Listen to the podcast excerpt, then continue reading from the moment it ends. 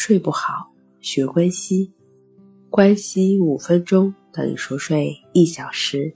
大家好，欢迎来到重塑心灵，我是主播心理咨询师刘星。今天要分享的作品是：把这些东西挪走，剩下的就只有好睡眠。要放回到卧室的第一样东西，当然就是你的寝具。唯有寝具和随后马上要拿回来的闹钟，才是必须放回这个房间的必需品。从睡眠的修复角度来说，其他一切都是不必要的。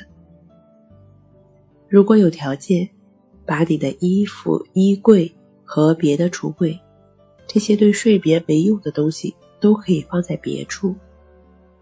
对大多数人来说，这可能不太现实，所以我们得把这些东西也搬回卧室。究竟什么是必需品呢？其实这也是因人而异的。比如说，对于学生而言，书桌和学习的空间是必须的，但如果可以选择，最好别在卧室学习。如果你是一个在家工作者，办公室在卧室中，不妨尝试着去餐桌边工作，这样大脑就不会把卧室和工作联系在一起。如果卧室的书架上堆满了惊悚的读物和恐怖的小说，那么你可以试想一下，如果在睡前看了这些书。那将会给大脑带来什么样的刺激？这样的书无法让大脑平静放松。晚上放一杯水在卧室，似乎相当规范，并且无伤大雅。可是你为什么需要这杯水呢？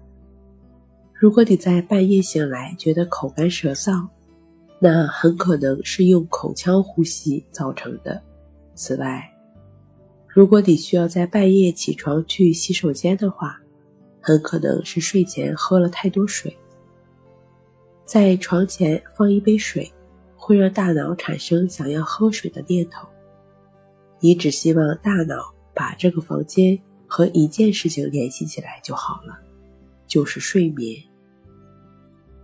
睡不好，学关西，关西五分钟等于熟睡一小时。好了，今天跟您分享到这儿，那我们下期节目再见。